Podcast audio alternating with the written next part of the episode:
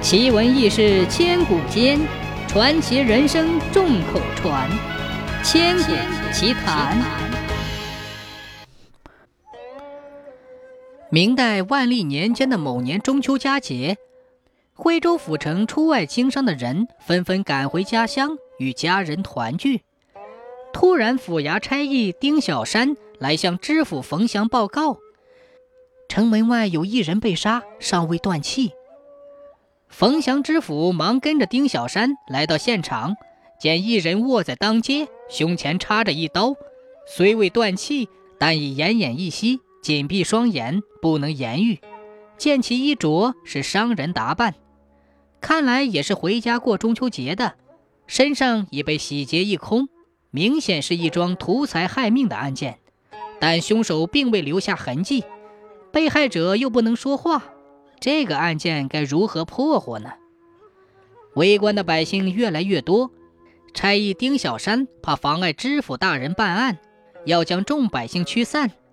谁知冯知府喝住了：“住手，让大家观看好了，我还有事向众人相求呢。”接着，他高声对围观的百姓说：“这个商人还未断气，尚有救活的可能。”谁能救活此人，本府定有重赏。重赏之下必有勇夫。有两个人先后来为伤者诊治，但因被害者伤势过重，他们束手无策，摇头退出了人群。冯知府又告示众人：救人一命胜造七级浮屠，看来本府只好亲自来治这个商人了。丁小山一听此言，大吃一惊。扯了扯知府的衣袖，说：“此人伤势严重，即使华佗在世，恐也难。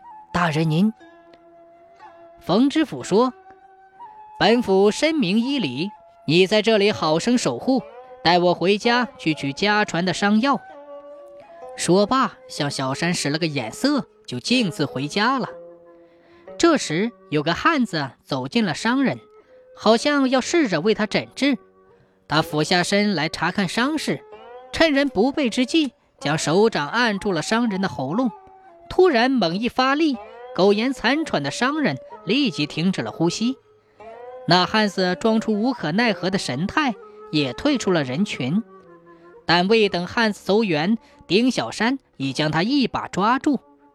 原来小山跟随知府多年，知道大人并不懂得医术，家中也根本无祖传的妙药。看见大人向他使了使眼色，命他在此好生守护。知道知府大人必有用意，便毫不怠慢地注视着现场。那汉子刚俯身查看伤势时，他还并不介意；待他将手掌接近伤者的喉咙时，他就觉得有情况。他知道咽喉乃人之要害，再说他也懂得武功。那汉子手掌发功，瞒不住他的眼睛。所以他当场将那个汉子擒获了。其实冯祥知府也并未走远，他刚才使用的乃引蛇出洞之计。那凶手不知是计，生怕知府把商人救活了，说出实情，所以趁知府离开之时，装作为商人诊治的样子来将商人掐死，以灭活口。不料自投罗网。